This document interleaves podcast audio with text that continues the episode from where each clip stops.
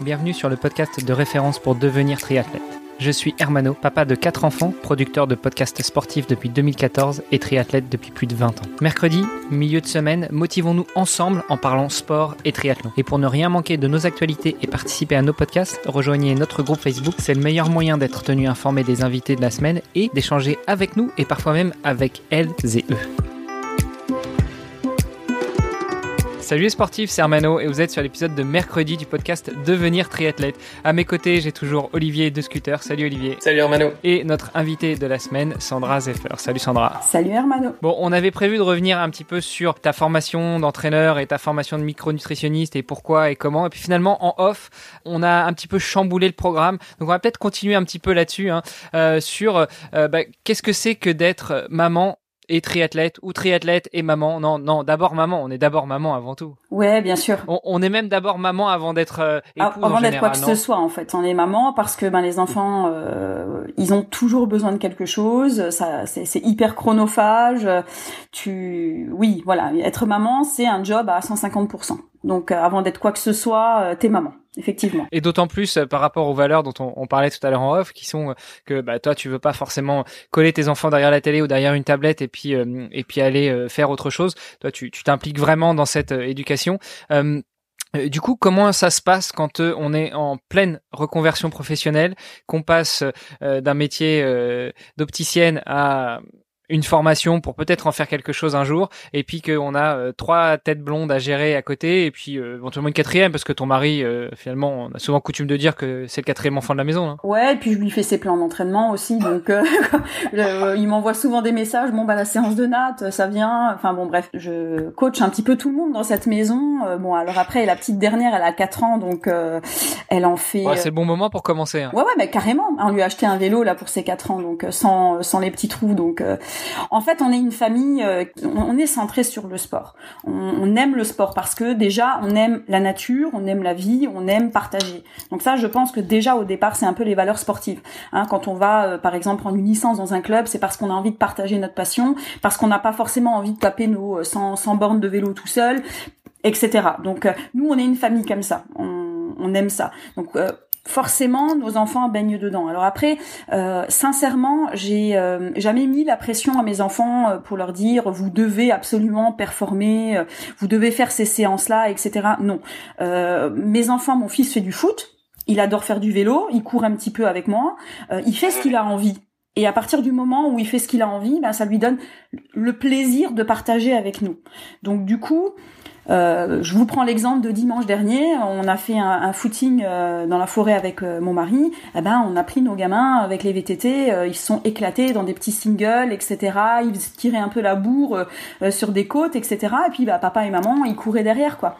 Donc voilà un peu l'esprit familial, l'esprit familial d'une maman qui qui fait du triathlon et qui a trois enfants. Ou voilà, quand tu vas à la piscine, t'es jamais seul. T'en as toujours un des trois qui vient avec et qui t'essaye de coacher un peu pour pour le faire un peu progresser ou en tout cas qu'ils prennent du plaisir ou euh, ça va être des, choses comme ça. Alors du coup, euh, les séances d'entraînement euh, entre le grand qui nageote à peu près, le moyen qui qui qui se débrouille et puis la dernière qui quoi qui apprend à nager, comment ça se passe? Tu joues plutôt ton rôle d'entraîneur et de maman ou... Écoute, moi j'ai appris à tout mixer en permanence.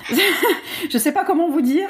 Je, je fais toujours tout en permanence. quand on est sur la fin de la séance, on parle déjà de ce qu'on va bouffer après parce que je les préviens déjà que comme ils ont fait du sport, ils vont devoir manger ça.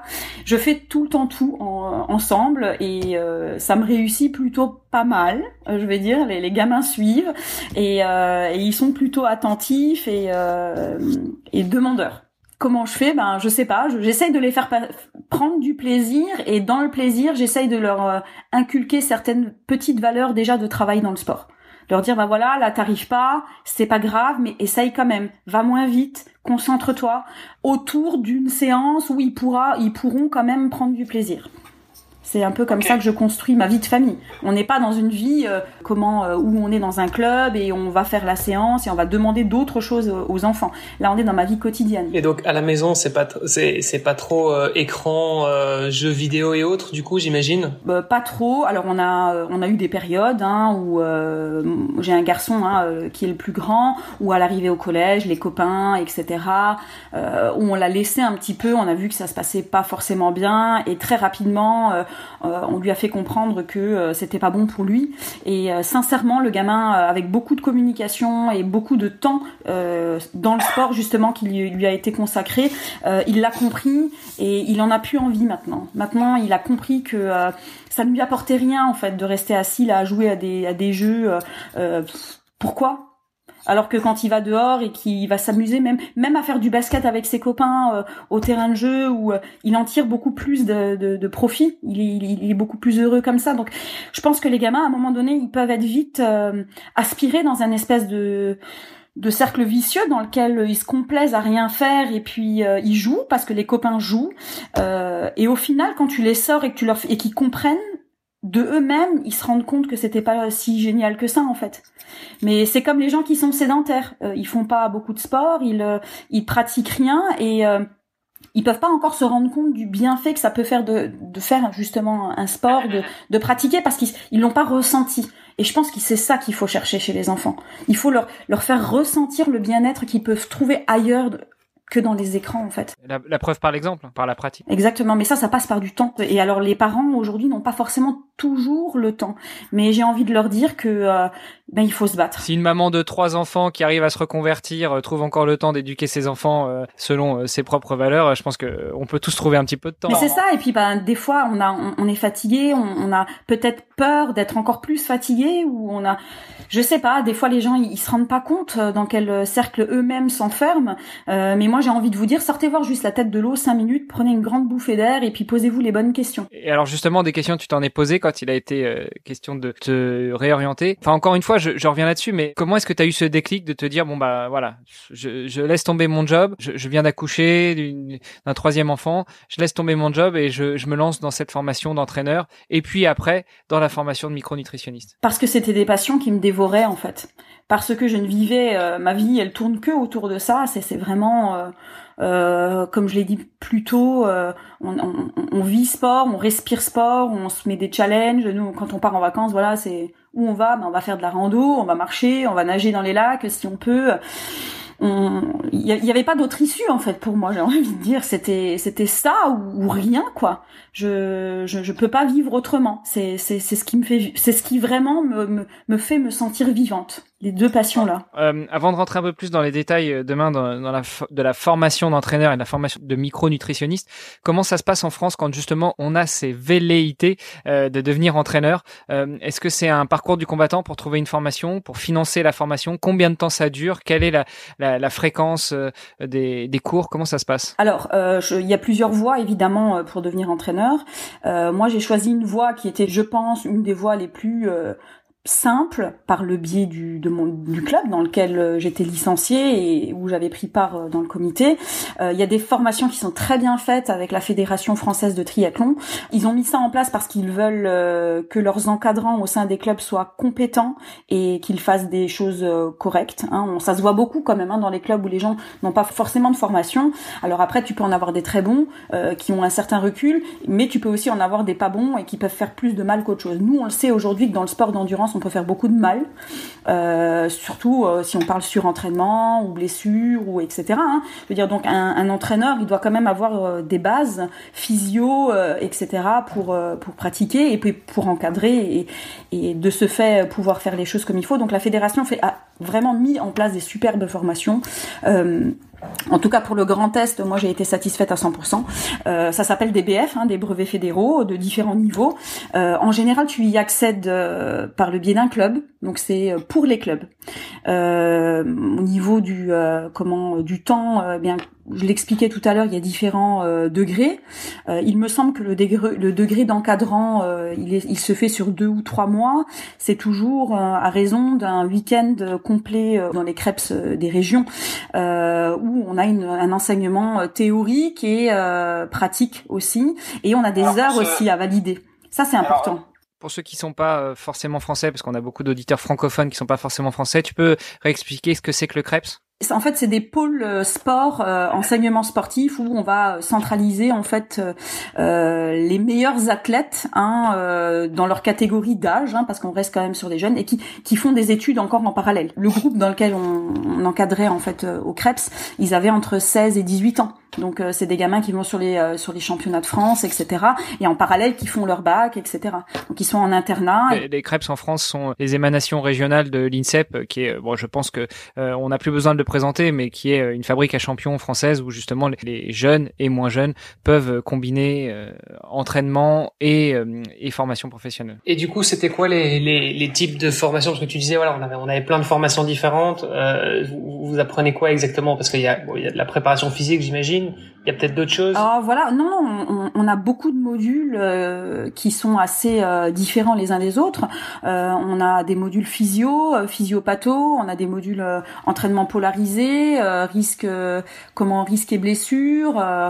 Euh, que je me souvienne, euh, on avait les, les, les, les fameux euh, comment les fameux théoriques sur les développements PMA, VMA dans l'eau à pied, comment faire, comment mettre en pratique.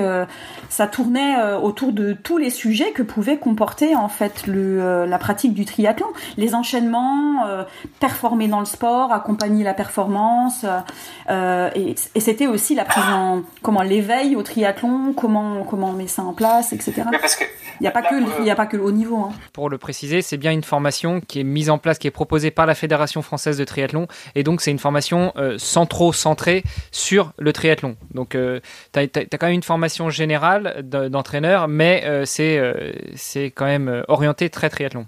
Ah mais c'est une formation triathlon. Je j'ai rien fait d'autre que du triathlon sur cette formation. Euh, après voilà, euh, on travaille toujours dans, en pyramidal dans tous les domaines.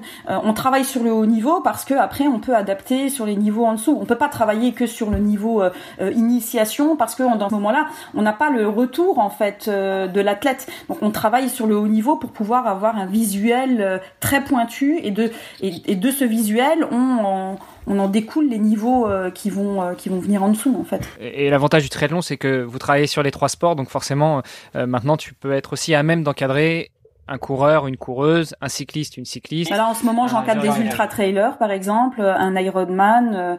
voilà, je, je, fais un peu ce qui me plaît. Donc mais oui, oui, on, peut, on est à même d'encadrer sur les trois disciplines. Hein, ça, c'est tout à fait certain. Et il y a des heures de pratique aussi nécessaires, j'imagine, avant de, de passer euh, le, le, brevet en question? Oui, oui, t'es es, es, obligé. Donc, euh, il me semble que pour le, je me rappelle plus, mais je crois que c'était 60 heures de euh, d'encadrement pour le, donc en centre.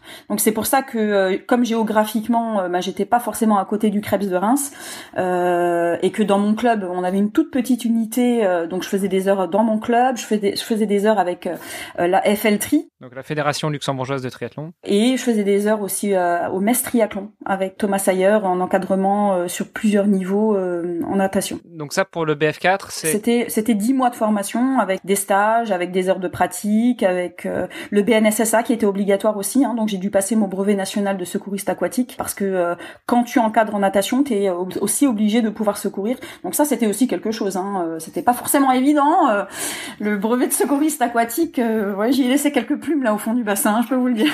Je me souviens pas de ton niveau de natation, mais euh, j'ai quand même une question qui me brûle les lèvres. Hein, Olivier, tu, tu, tu l'attends. quel est ton niveau en natation? Est-ce que c'est pire que celui d'Olivier? Non, non, mais je sais pas pourquoi Hermano dit ça. C'est un petit private joke euh, du podcast, mais Olivier nous dit souvent qu'il sait pas très bien nager. Bon, maintenant on a compris qu'en fait il est très modeste. Hein, il nage quand même euh, relativement bien, mais c'est peut-être en termes de vitesse que effectivement tu peux pas te comparer aux meilleurs qui sortent du peloton dans l'Ironman mais plus sérieusement. Donc ça t'oblige aussi à être un sportif, une sportive accomplie pour pouvoir passer les différents, euh, les, différents certificats, les différents brevets, les différents diplômes qui composent cette formation ne serait-ce que pour encadrer, j'ai souvenir que l'année dernière, au mois de d'août, euh, j'ai encadré euh, une séance justement avec euh, la fédération luxembourgeoise. On m'avait demandé de faire quelques heures encore après mon BF4 pour aider un peu.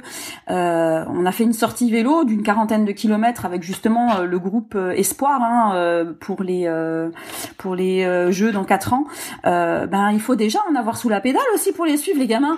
Enfin, non mais ça sincèrement quoi, je veux dire c'est si t'es pas toi-même un peu un peu bien, mais les gamins ils font ce qu'ils veulent devant et c'est pas vraiment un entraînement pour eux non plus quoi. Donc ils doivent avoir leur rythme etc. Donc ça te ça t'oblige en fait à te maintenir aussi euh, sportivement euh, en place quoi. Hein. Bon, bah écoute, je pense qu'on a fait un, un, un bon tour d'horizon là de la formation de coach. Euh, on reviendra demain, peut-être on va terminer sur la formation de coach et puis surtout euh, le deuxième déclic que tu as eu dans cette reconversion qui est d'aller vers une formation de micronutritionniste. Euh, donc le, le planning est fait pour demain. Ça marche. Allez, à demain. Génial.